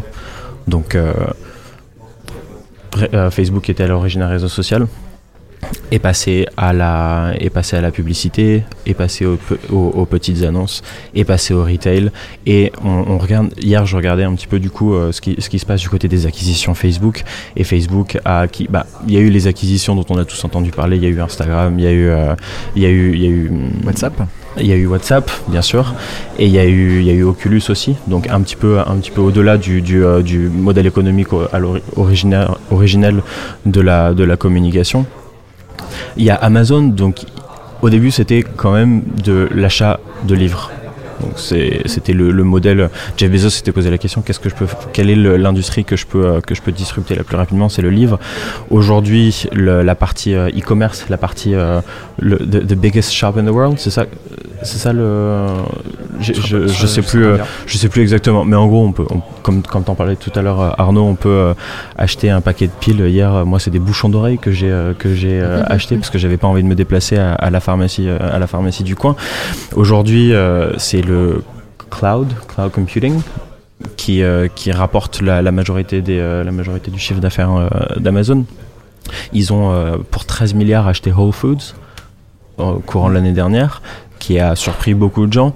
Donc on voit, on voit en fait ces entreprises qui sont, euh, qui sont en train de se répandre et d'inonder de plus en plus de marchés où on les voyait pas, euh, où on les voyait pas à l'origine. Et du coup, ça fait effectivement se poser la question, et je pense que c'était un petit peu la prémisse de, ce podcast aujourd'hui.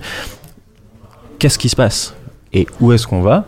Et est-ce que ces entreprises vont asseoir leur monopole ou est-ce que ces entreprises qui ont disrupté, le, qui ont disrupté euh, tous ces marchés vont elles aussi se faire disrupter? Euh, Du coup, du coup, du coup, du coup, comment est-ce qu'on en est arrivé là? On en est arrivé là parce que j'ai- un petit peu joué moi avec l'idée des ces idées de- cette idée de monopole me plaît me plaît beaucoup et je pense que c'est un bon euh, c'est un bon outil de référence pour pour pour pouvoir imaginer ce qui va se passer dans, les dans les futurs euh, dans, ouais dans le futur de ces entreprises dans le futur de, de la société comme on la connaît actuellement. Et, du coup j'ai pensé au monopole qu'il y avait avant euh, avant ces entreprises là donc avant, ça a été des monopoles qui étaient créés par la révolution industrielle, par exemple. Donc aux États-Unis, ça avait, été Ford. Mais le monopole auquel on pense le plus facilement, ça reste quand même les banques. Et du coup, je me suis dit, ok, donc les banques, elles avaient, euh, elles avaient, euh, elles concentraient d'énormes, d'énormes capitaux. Donc c'est ce qui fait que Rothschild est une des entités les plus puissantes, euh, les plus puissantes du monde. Et, les Gafa et les BATX, eux, ce qu'ils ont réussi à faire, c'était, ils n'avaient pas forcément les capitaux à l'origine mais eux ont très vite compris comment Internet, qui démocratisait et accélérait l'accès à l'information, pouvait être utilisé pour, euh, pour créer des outils par lesquels ils allaient aussi capter de la richesse et capter de l'attention, puisque l'attention est devenue un petit peu la nouvelle, euh, la nouvelle, euh, la, nouvelle monnaie. Et c'est comme ça, en captant cette attention, en, en captant, en captant l'accès à l'information, qu'ils ont réussi à, qu'ils ont réussi à, à, maîtriser petit à petit où allait l'innovation par la suite. Donc euh, Amazon qui rachète Twitch, ben, on sait qu'il va y avoir énormément d'a- d'argent qui va être mis euh, qui va être mis dans le streaming. Comme par hasard, quelques mois ou quelques années plus tard, on voit une explosion du, e-gaming. Euh, à Facebook qui achète Oculus, ben depuis deux ans, j'avais regardé. Il y a un super, euh, il y a un super euh, site de news qui s'appelle CB Insights qui donne, euh, qui donne des, des insights sur ce qui se passe dans les, ce qui se passe dans, dans tout le monde de, de- dans tout le monde des levées de fonds, dans tout le monde des, des ah mince, des, des codires en gros. Donc ils, ils, analysent les rapports et ils voient quels sont les mots qui sont les plus, qui sont les plus cités. Et la VR, suite à l'acquisition de par Facebook, a été citée à de, à de très nombreuses reprises, même si nous on n'en voit toujours pas, pas vraiment la on voit toujours pas vraiment arriver dans l'entreprise. Dans, dans, on le voit pas toujours arriver dans notre, dans notre vie. Euh, et, et, et du coup, je, je- tu disais tout à l'heure, Arnaud, que, que les GAFA amassent plus du PIB que. le- enfin, une partie du PIB est Leur, capitalisation boursière est plus équivalente au PIB de la France. Ok. Et, et, et du coup, on peut s'imaginer les sommes que eux peuvent avoir à euh, débourser dans l'innovation et donc contrôler un petit peu, euh, contrôler un petit peu l'innovation. Et moi, je voulais me pencher sur quelque chose qui est un petit peu devenu, euh, qui est un petit peu devenu ma passion. Et, et que donc jusqu'à récemment, jusqu'à récemment, c'était les banques et les Gafa qui avaient tout le, pardon, c'était, pardon pour le micro, euh, jusqu'à récemment, c'était les, les, les banques et les Gafa donc qui, qui contrôlaient un petit peu là où allait, euh, là où allait aller l'innovation. Et euh, en 2017, pour la première fois, il y a eu euh, une manière de lever des fonds qui a été, euh, qui est venue concurrencer les manières de lever de fonds et de, et de, et de déterminer où allait l'innovation. Euh, donc, qui a concurrencé les, les mécanismes originaux avec 5,6 milliards de dollars qui ont été levés. Donc comment ils ont été levés, ces 5,6 milliards? Ils ont été levés par les masses. Et c'est pour ça qu'aujourd'hui je voulais parler du peuple et des qui, qui pourrait être le futur Gafa, parce que plutôt que d'avoir quelques quelques euh, plutôt que d'avoir quelques fonds d'investissement ou quelques banques qui ont qui ont qui ont, qui ont concentré tout cet argent euh, sur quelques entreprises, on a des dizaines voire des centaines d'entreprises qui ont levé de l'argent auprès de euh, dizaines, voire de centaines de milliers de personnes. Ça s'est réitéré euh, en, en 2018 avec 6,3 milliards de dollars qui ont été levés et ça, ça n'est que dans le euh, premier, euh, premier trimestre. Comment ça s'est fait? Par le biais d'ICO. Donc une ICO, c'est une Initial Coin Offering. C'est un mot qu'on a beaucoup commencé à, à entendre ces derniers temps et qui a été initié par, euh, par une entreprise qui s'appelle Ethereum, une entreprise d'une entité, qui est en fait euh, l'internet de la blockchain et qui veut, euh, qui veut, qui veut révolutionner, qui veut révolutionner la manière dont on, dont on dont on utilise Internet et qui veut révolutionner la manière dont sont créées les nouvelles applications et les nouveaux outils qu'on utilise. Pourquoi, envers quoi ont on, été levés ces, cet argent? Ça a été levé sur des entreprises comme Steemit par exemple. Steemit, qu'est-ce que c'est? C'est un protocole média basé sur la blockchain. Donc c'est un protocole, c'est-à-dire que c'est du code qui a été créé et des personnes Pardon, je reprends. Euh, donc ce, protocole est un protocole qui permet la diffusion de médias. Et donc ce qui se passe quand on va sur le site Steemit par exemple, on va cliquer sur des, euh, sur des publications qui nous plaisent ou qui nous plaisent pas. La personne qui est en face va être rémunérée pour sa publication. Et tout ça est automatisé. C'est-à-dire que c'est un, un, écosystème qui est self-regulated, donc qui, qui, s'autorégule et qui, n'est pas, euh, le, en qui n'est pas sous l'emprise d'un algorithme et qui n'est pas sous l'emprise d'une entité, euh, entité centralisée. Et on a vu des services comme ça qui sont en train de se créer un petit peu partout. Il y a une entreprise qui s'appelle Block Foods. Ce qu'elle fait, bah, c'est Foodora, euh, Uber Eats, mais euh, décentralisé. Donc elle permet la connexion entre le livreur et le restaurant sans qu'il y ait Foodora ou Uber Eats qui viennent prélever, euh, une énorme partie de l'argent. Il y a une entreprise lyonnaise qui s'appelle iExec qui elle a créé un marché du cloud computing. En fait, quand euh, on va se coucher le soir, on n'utilise pas notre ordinateur, sauf qu'il y a des entreprises un petit peu partout dans le monde qui, elles, pourraient avoir besoin de, cette, de cette puissance de calcul. Et du coup, ce que iExec permet de faire, eh ben, vous venez vous plugger sur, euh, sur le marketplace et des personnes pourront, euh, pourront, pourront euh, bénéficier de cette, euh, de, cette, euh, de cette puissance de calcul. Le point commun de toutes ces entreprises qui sont en train de naître et que ces ICO sont venus, euh, sont venus financer, c'est qu'il y a une décentralisation complète financière. Donc on crée des crypto-monnaies, c'est ce, qui est, euh, c'est ce qui est distribué au cours de cette ICO aux personnes qui ont mis de l'argent. Et ce que va permettre cette crypto-monnaie, c'est que avant tu devais passer par Stripe, avant tu devais, passer directement par Amazon, avant tu devais passer par tous ces services qui centralisaient les, les paiements et qui, euh, qui servaient en fait de, euh, de, confiance entre les, entre les différents intervenants. Et aujourd'hui, eh ben, vu qu'on va utiliser la blockchain, la, blockchain qui permet de la transparence, qui permet de garantir l'identité de la personne, euh, la personne qu'on a en face de, soi, eh on ne va plus avoir besoin de passer par un interlocuteur, euh, par un interlocuteur centralisé. Ça va aussi décentraliser la gouvernance. Donc, plutôt que d'avoir Facebook et Zuckerberg qui, au centre de, de, de, de l'entité qu'est Facebook vont décider de la direction que va prendre l'algorithme, vont décider bah, on va rajouter euh, Instagram à, notre écosystème et on va déterminer que bah, le newsfeed il nous plaît plus trop du coup on va, on va un petit peu le changer. Et ben là c'est toute la communauté, c'est toutes les personnes qui ont participé à l'ICO, toutes les personnes qui possèdent une petite partie de la, de la plateforme qui vont pouvoir dire bah ok on estime que la direction qui devrait être prise par ce, par ce, euh, par cet écosystème est celle-là, donc on va le soumettre à un vote et c'est ce vote qui va déterminer ce qui va se passer. Donc ce qui se passe, c'est que plutôt que d'avoir un pôle dé- décisionnel centralisé et, et extrêmement vertical, on va avoir un pôle décisionnel qui va être beaucoup plus horizontal et qui va venir, qui va émaner de la population des utilisateurs. Euh, donc on va aussi décentraliser les modèles économiques.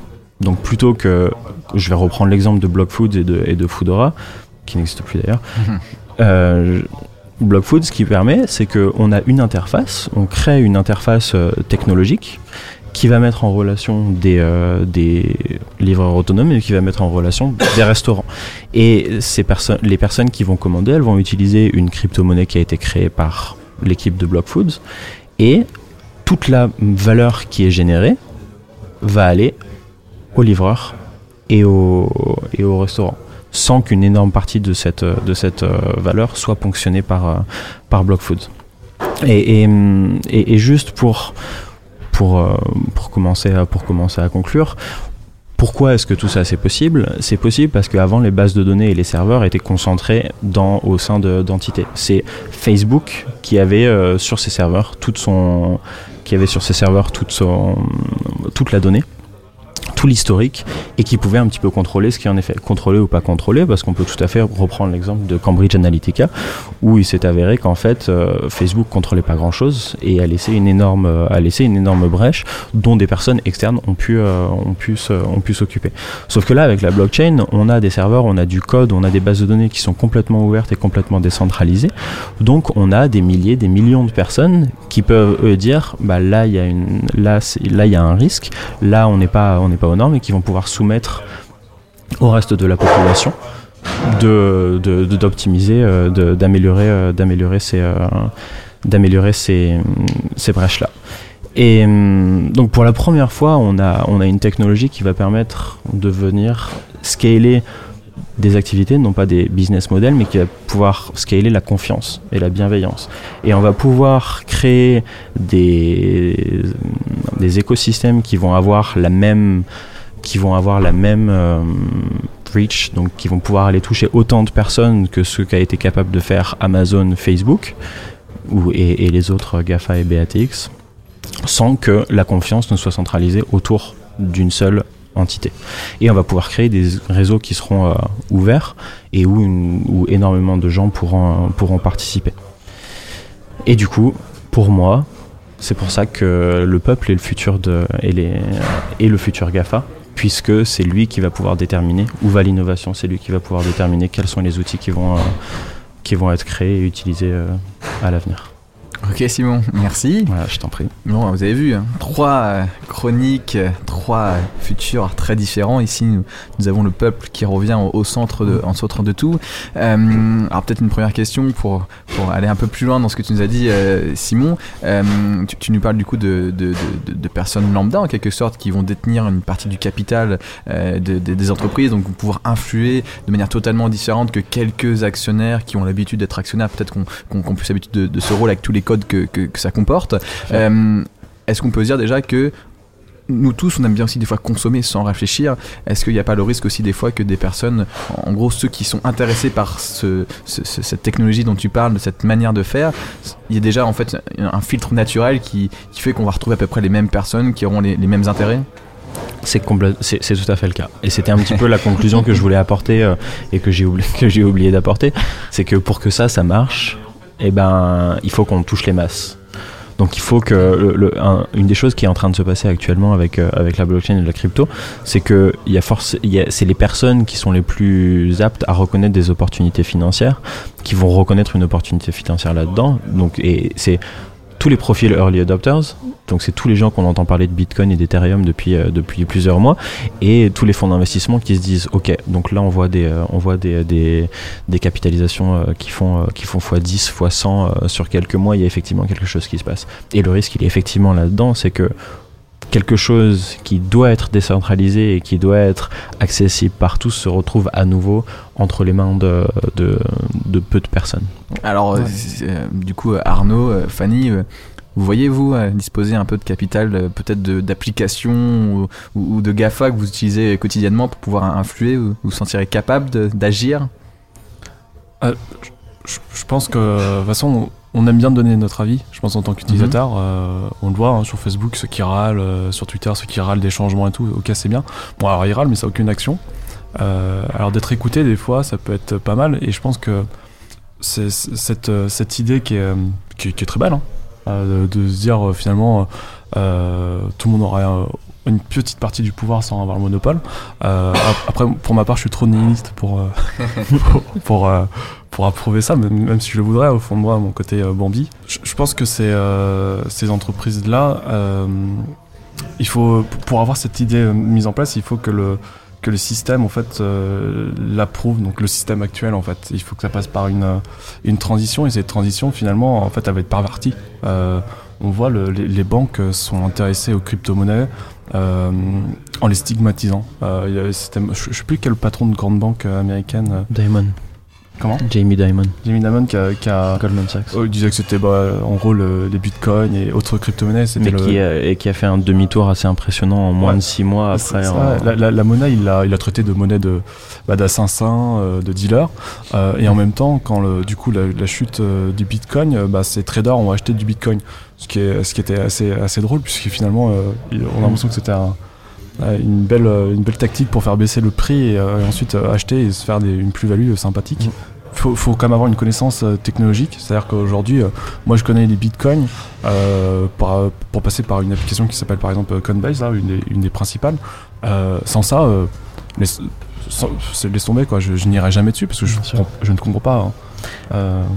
Et je suis tout à fait d'accord, euh, je suis tout à fait d'accord avec toi et avec ça. Il y a une certaine courbe d'adoption, mais si on fait le comparatif, par exemple, avec les outils qu'ont apporté, euh, qu'a euh, qu'a apporté Internet dans les dans les années 2000, là, la courbe d'a- d'adoption a été vraiment vraiment énorme.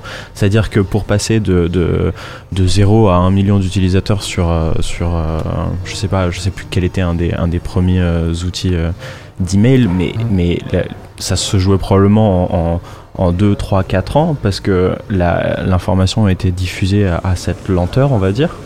Et, et comparativement, si on prend la, bi- la- la blockchain aujourd'hui, on a des systèmes d'information et des réseaux de diffusion qui sont beaucoup plus, euh, qui sont Rapides. beaucoup plus rapides et des cycles d'apprentissage qui le sont aussi. Donc c'est-à-dire que pour la barrière à l'entrée quand moi je suis rentré dans la crypto-monnaie il y a à peu près un an et demi, elle était énorme. C'est-à-dire qu'il fallait effectivement fallait effectivement creuser quoi. Il fallait chercher, il fallait comprendre, il fallait euh, il fallait euh, magouiller un petit peu pour pouvoir acheter ces pour pouvoir acheter ces crypto-monnaies. Et aujourd'hui, bah as Coinbase qui n'était pas euh, qui était pas accessible à, ce moment-là qu'il est aujourd'hui, facilité la chose. Et tu as de plus en plus d'applications, de portefeuilles euh, électroniques sur lesquels on, tu, poses, tu mets tes crypto-monnaies, qui sont beaucoup plus faciles, euh, qui sont beaucoup plus faciles à, utiliser. Donc effectivement, aujourd'hui, il y a encore cette barrière à l'entrée qui existe, mais toutes les personnes qui veulent prendre conscience un petit peu de leur futur économique, de leur futur financier et, du futur développement de l'environnement, parce que je peux pas, enfin, c'est difficile de marquer par des mots et, et- et comme ça euh, face à un micro à quel point je pense que on n'a pas conscience que la blockchain on n'a pas conscience de l'ampleur que la blockchain va prendre dans le futur.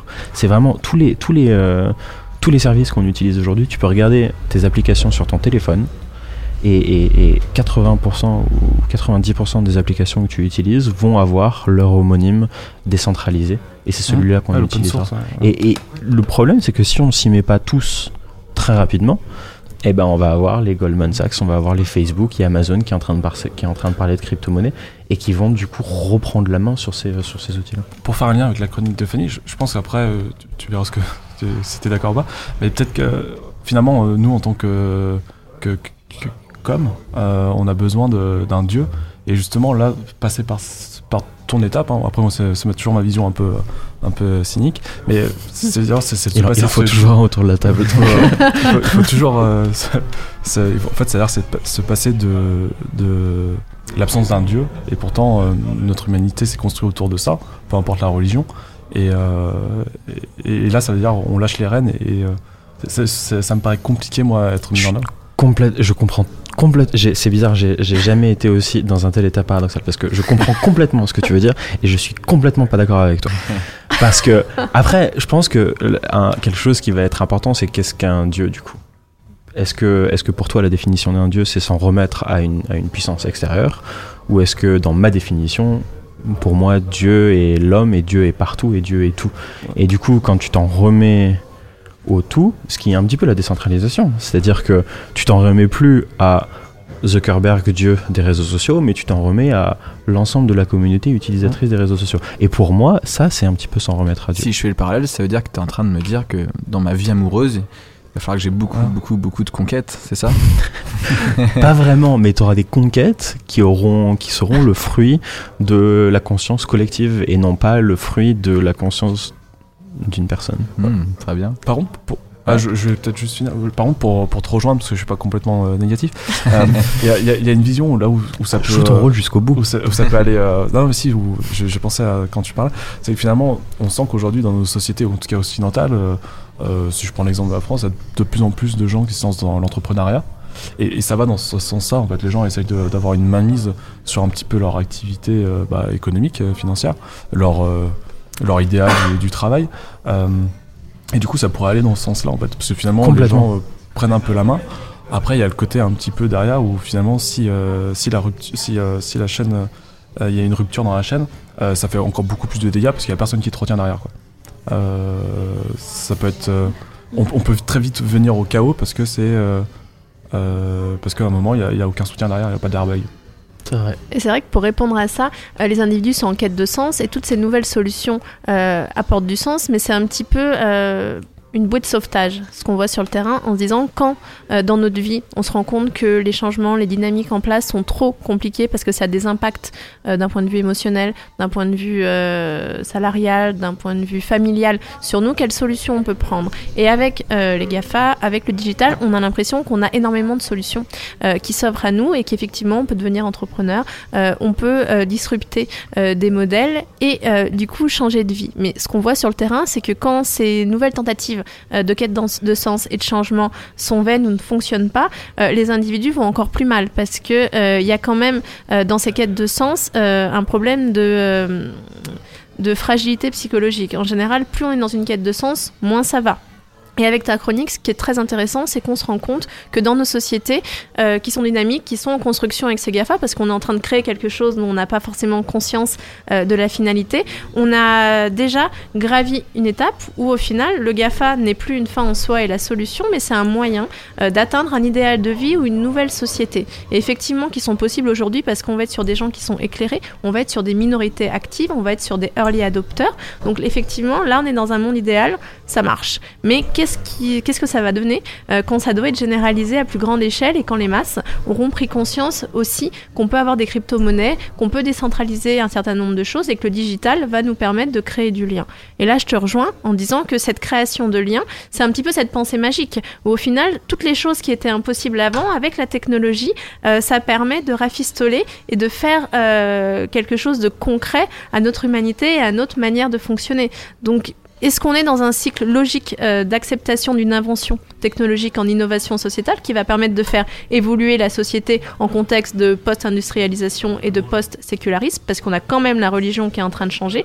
Ou alors, est-ce qu'on fait pas exactement la même chose, mais avec des outils qui sont neufs? Parce qu'il y a le professeur... Euh, Dominique Desjeux, qui est anthropologue à la Sorbonne, qui expliquait qu'on avait l'impression que le digital était en train de nous contraindre et de réduire nos libertés. Mais lui, il explique qu'à l'échelle euh, de l'humanité et de l'humanité moderne, en fait, pour que ça marche, sur tous les systèmes démocratiques, on était toujours sur du contrôle. Et depuis les années 60, on a eu l'impression d'avoir euh, une apparente liberté, mais au final, c'était un petit peu comme un élastique qu'on a tiré et que là, aujourd'hui, on est en train de revenir à une époque plus normale de vie euh, en société possible qui amène plus de rigidité et plus de contrôle. Donc la question, c'est de faire attention. Effectivement, ça amène de la liberté, ça amène de nouveaux liens, ça amène à ouvrir le champ des possibles, mais euh, est-ce que c'est pas un leurre qu'on va nous-mêmes construire Et, c'est vrai qu'on le voit sur tous les outils qu'on utilise aujourd'hui, ce sont ce qu'on appelle souvent des architectes du choix. On a, on a l'impression d'avoir une grande liberté, mm. et en fait, est-ce qu'on va souvent sur la septième page de Google? Est-ce qu'on va souvent euh, voir la huitième page d'Amazon dans les résultats de recherche? Euh, Est-ce qu'on on va souvent voir autre chose que l'album que nous propose Spotify par rapport à nos autres écoutes? Mm. En fait, on voit qu'ils ont bien fait le travail pour qu'on soit pas non plus perdu dans cet mm. océan de, possibilités, que ça rassure, parce qu'à la fois on a toujours l'impression d'être libre et en même temps, bon, on est bah, conforté, on, est dans le cocon. Euh, voilà. Euh, donc c'est vrai qu'il y a toujours cette, cette question, c'est jusqu'où euh, l'humain un peu peut se sentir à l'aise. Et est-ce qu'on n'a on pas besoin de, de, le guider? Après, toujours dans ce sens collaboratif, peut-être qu'on peut imaginer des, des, des, coachs, des personnes qui aident, qui sont pas là pour diriger, mais pour justement se mettre euh, en selle pour euh, réussir à, acheter euh, certaines monnaies, pour réussir à comprendre le fonctionnement Ou est-ce que c'est utopiste? Je ne sais pas. Il y a un nouveau business là. Ouais, ouais, de toute façon, c'est clair qu'il y a des nouveaux business, et des nouvelles opportunités. Et, mais ce dont tu parles de coaching est, est intéressant parce qu'avec tout changement, avec tout retournement, ce qu'on est en train de vivre. Je sais pas vers quoi ce retournement va aller, mais je sais qu'on est, on, est, on est en plein dedans il y a un travail d'éducation. Il y a un travail de voilà ce qui est en train de se passer, voilà quels sont les risques, prenez aujourd'hui en main. Aujourd'hui, le, nombre de risques auxquels on fait face est assez énorme. Il y a le risque climatique, il y a le risque de la, de, des, robots et de l'intelligence artificielle que beaucoup, euh, beaucoup euh, tentent de développer avec plus de zèle que de, que de pragmatisme et de, mm-hmm. et de sens de responsabilité. Il y a... Euh, J'en avais un autre, mais je l'ai perdu. Peut-être la vie privée, non? La, vie privée aussi, bien sûr, les, les, données personnelles, même si euh, Dieu RGPD euh, est venu ici pour, euh, pour nous sauver. Mais il y a un gros travail, il y a un gros travail éducatif. Il faut que, il faut que chacun comprenne ce qui, ce qui, quels sont les risques qui peuvent arriver et quelles sont les opportunités aussi. Parce qu'on on, est quand même, je sais plus, je sais plus qui a dit ça et, c'est quelque chose auquel je pense assez régulièrement, mais sur énormément de, de, stats, c'est la meilleure période de l'humanité pour être en vie. Hmm. Donc euh, d'un point de vue économique, d'un point de vue de, de, de, de la paix, d'un point de vue de la santé, On n'aurait que des problèmes de riches en quelque sorte. on n'aurait que des problèmes de Bah, riches. surtout autour ça. de cette table. Parce que... Surtout autour de cette Non, non, mais Non, c'est vrai. Non, mais c'est vrai parce qu'effectivement, quand on se pose toutes ces questions-là, quand on a le temps d'aller chercher d'autres solutions pour consommer ou pour vivre différemment, c'est que déjà tous nos besoins euh, primaires sont assouvis.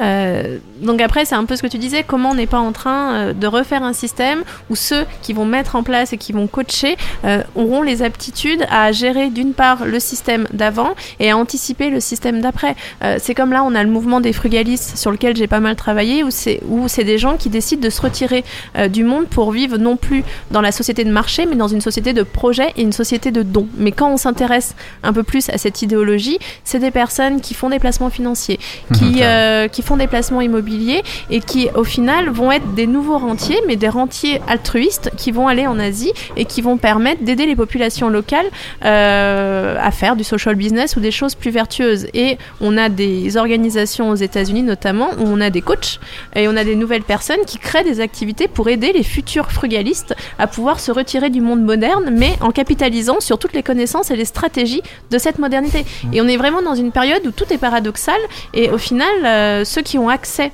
à une société plus vertueuse, euh, c'est les anciens hommes d'affaires des années 90, quoi. Donc Mhm. en gros, euh, nous, Gates, on, euh, ouais, on aurait été gourou de la pub dans les années 80 et là, on est des connards de frugalistes en quelque sorte. C'est un peu ça, donc faut aussi resituer le débat, quoi. Ouais, bien sûr. Le challenge serait vraiment en fait de, de savoir euh, créer de nouveaux usages et, et y intégrer dès tout de suite, euh, même pas au-delà des nouveaux usages, de donner ce, ce sens de, de capacité de compréhension, d'analyse, etc.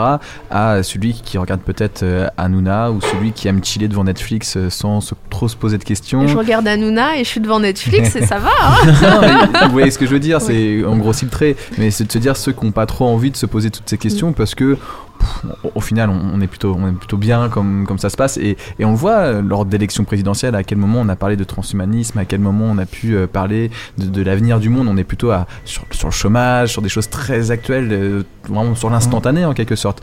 Et cette prise de recul elle est de plus en plus complexe à avoir.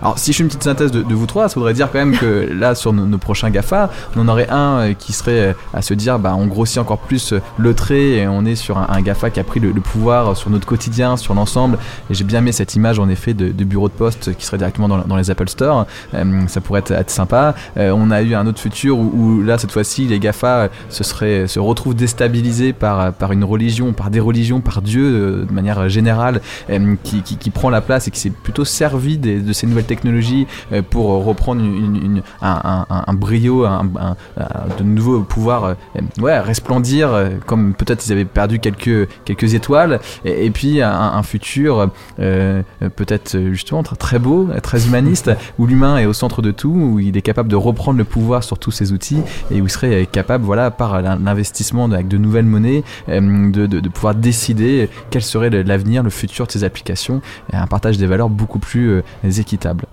En tout cas, je vous remercie pour, pour ces trois, trois champs des possibles. Je pense que nos éditeurs seront heureux de, de pouvoir se placer euh, là où ils le souhaitent ou faire même une fusion de ces trois-là ou encore quelque chose de, de- de nouveau.